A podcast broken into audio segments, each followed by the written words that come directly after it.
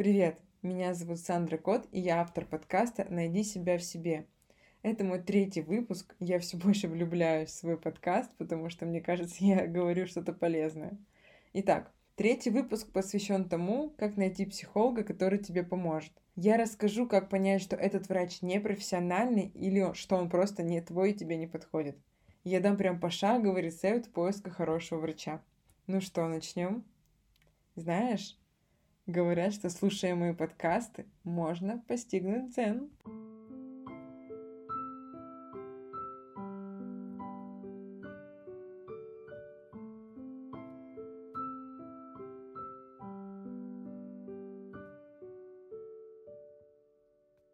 Итак, для начала давай разберем в твоей голове понятия психолог, психотерапевт и психиатр.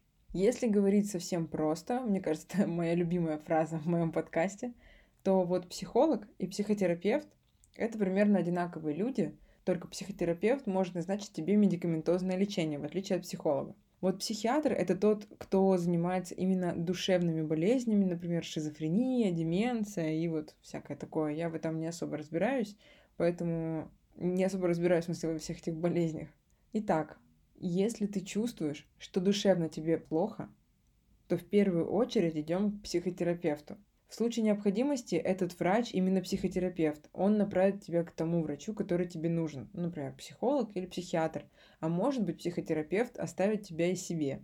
Как правило, психотерапевты, они совмещают практику психолога и вот, э, скажем так, медикаментозного лечения пациентов. В нашей стране почему-то бытует такое мнение, что обращаться к врачам, которые помогут решить душевные проблемы, это Стыдно, это проявление слабости, это блажь и, конечно, это пустое спускание денег.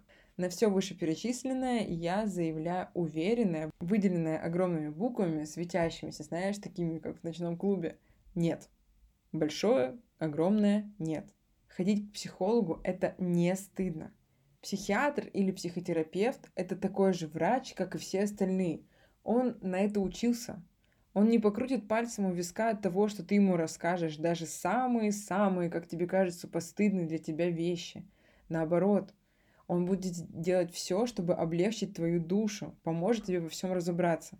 Давай сравним. Когда ты приходишь к кардиологу или давай брать масштабно, к гинекологу или к андрологу, я не очень знаю, как называется мужской врач, но вот я загуглила и вроде вот так, андролог. Так вот, ты же не стыдишься показывать ему, этому врачу, свои самые интимные части тела, верно? А это как бы тоже тогда смелость надо иметь. Поэтому это не стыдно. Ходить к психологу – это не стыдно. Теперь поговорим о слабости. А кто сказал, что самостоятельно бороться со своими внутренними демонами, со своими проблемами – это проявление силы?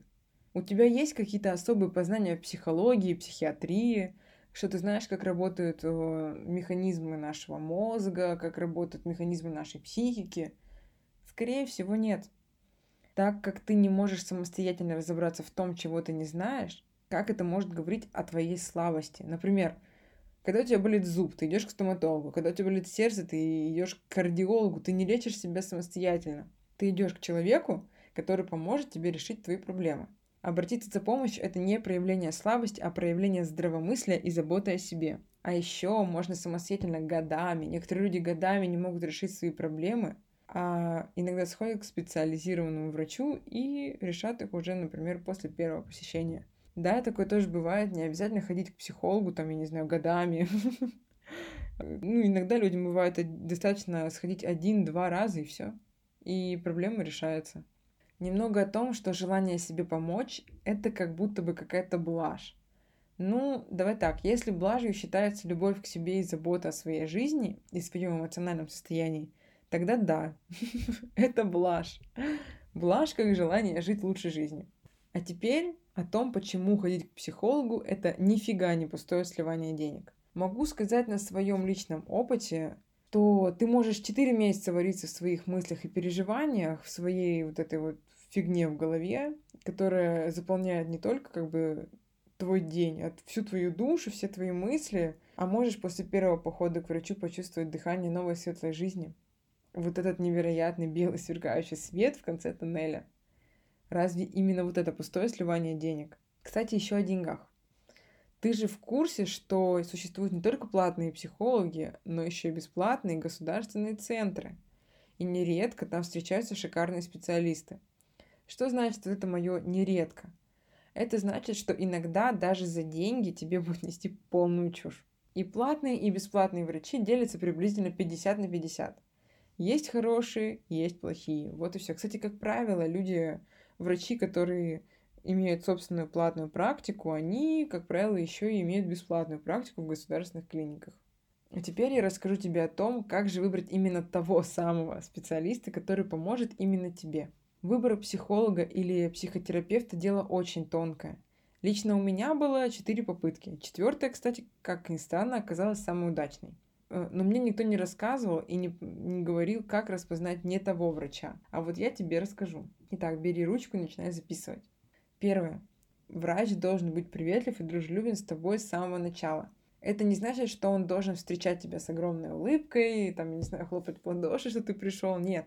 Это значит, что он при одном своем «здравствуйте, присаживайтесь», говорите, ну, типа там рассказывайте, что у вас случилось, или расскажите свою ситуацию. Он вот этой короткой фразой должен расположить тебя к себе, создать тебе ощущение какого-никакого комфорта. Да, ты для него всего лишь работа, это нужно понимать. Но он же будет работать с твоей душой, а душа дело очень тонкое. Так что, если врач профессионал, он с двух минут вашего общения подберет ключик к твоей душе. Периодически я буду делать вставки из своего личного опыта поиска специалиста, чтобы ты точно был или была уверена, что я знаю, о чем я говорю. Когда я поняла, что мне нужна помощь, я обратилась в государственный психотерапевтический центр. Сразу скажу, что это никакая не психиатрическая больница, там не делают пометок, что ты душевно больной. Нет, нет, конечно, нет. Это просто государственный центр с психологами и психотерапевтами для людей, которые оказались в сложной жизненной ситуации. Тебе там никто не, никто не отправит оттуда твоему работодателю, там, я не знаю, письмо, что ты душевно больной или что ты стоишь на учете там на каком-то. Это все фигня. Нет, конечно.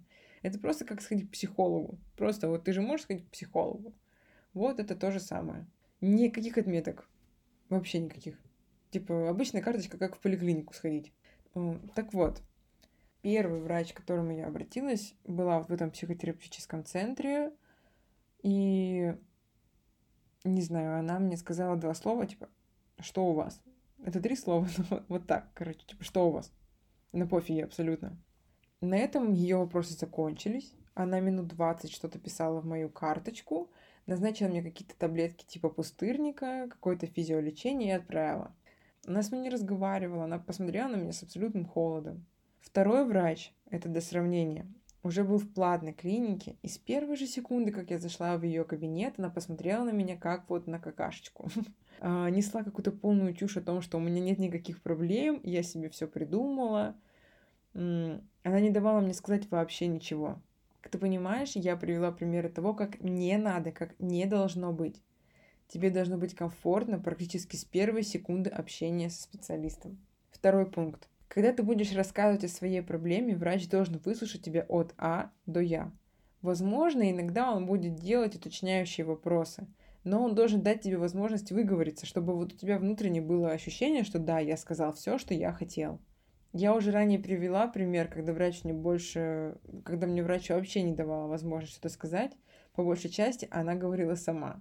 Вот так врач делать не должен. Он должен понять твою личную проблему, а не навязывать тебе там что-то, типа, у тебя все хорошо вообще. Да? Третий пункт. Во время вашей беседы врач иногда может рассказывать тебе примеры из своей практики, возможно, какие-то примеры из своей жизни, возможно, даже какие-то выдуманные примеры, э, но ты не будешь знать, что они выдуманные. Тем самым э, он будет показывать тебе, что он тебя понимает, что он уже такой встречал и знает точно, что же с этим делать. Это не обязательно, но это вполне допустимо. Лично вот мне это было полезно, потому что я начинала понимать, что я не первооткрыватель в своих душевных терзаниях, а, что у людей такое встречается достаточно часто. Четвертый пункт. Запомни этот пункт, просто выдели жирным маркером. Врач ни в коем случае не должен обесценивать твои чувства, унижать или принижать тебя. Никаких фраз типа «твои проблемы фигня, ты их себе сама придумала», у людей не такое бывает – если врач говорит тебе такие слова, то хреновый он врач. Ведь если тебя что-то беспокоит, даже если, я не знаю, ты руки моешь по 10 раз. Для тебя это проблема, а тебе врач говорит просто не мой. Ну, это глупо. Это очень глупо, это некрасиво, если тебя что-то волнует, и ты переживаешь, и вообще врач должен относиться ко всему уважительно. Моя мама иногда мне говорит, смотри, вот у тебя такая-то там проблема на работе, а у меня проблема вот такая. И она гораздо более масштабная. Это очень похожая ситуация, как с той, что я описывала в отношениях с врачом, но они совершенно разные одновременно.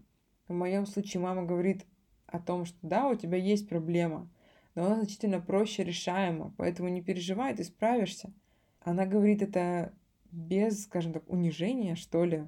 Наоборот, заботы, чтобы показать, что да, у тебя все нормально, все будет хорошо, смотри, мы можем разобрать эту ситуацию. А вот тетка врач говорила мне, что я придумала себе проблемы, и вообще-то у людей хуже бывает. То есть она как бы обесценивала мои чувства. Я же пришла к ней за помощью, меня же это волнует. Я хочу, чтобы мне помогли, а она мне как бы такие фразы кидает. Типа, я не собираюсь тебе помогать, у людей не такое бывает. То есть, короче, ситуации разные.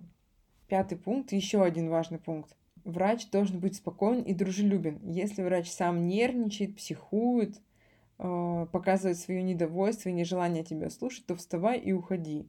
А то есть шанс, что он наговорит тебе всякой фигни, как мне, например, и потом тебе еще от этого будет хуже и будешь переживать. Не надо такого, просто вали от этого врача. Шестой пункт. Если ты что-то не понимаешь, что пытается донести до тебя врач, то переспрашивай. Если со второго раза не понимаешь, то снова переспрашивай. Даже если с пятнадцатого раза не будешь понимать, все равно переспрашивай. Нормальный врач будет давать тебе хоть сто тысяч ответов, лишь бы ты все поняла или понял для себя. А, иногда у меня бывало такое, что за сеанс, за один у доктора я могла спросить раз сто, типа, а вот это точно вот так, а вот вы уверены? А объясните еще раз, я не понимаю. И мне каждый раз доктор объяснял все, что я не понимала, что у меня до, ну, что у меня до конца дошло наконец-то. Вот нормальный врач будет делать именно так. И последний, седьмой совет. Если после общения с врачом ты чувствуешь, что он сделал только хуже, больше к нему не ходи и ищи другого врача.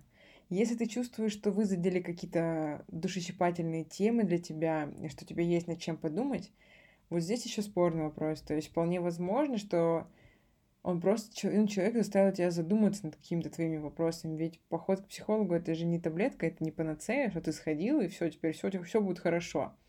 Это большая работа над собой. Просто человек тебя грамотно направляет на эту работу над собой. И если тебе становится плохо или еще хуже, чем было, то просто уходи от этого врача и все. Расскажу очень коротко о своем опыте. Я искала нормального врача месяцев шесть, наверное. Когда я поняла, что мне нужна помощь, сначала я пошла в бесплатную государственную клинику, вот, про которую я говорила. Первая была женщина, которая молчала 20 минут и ничего не говорила. А, просто что-то писала там себе и все.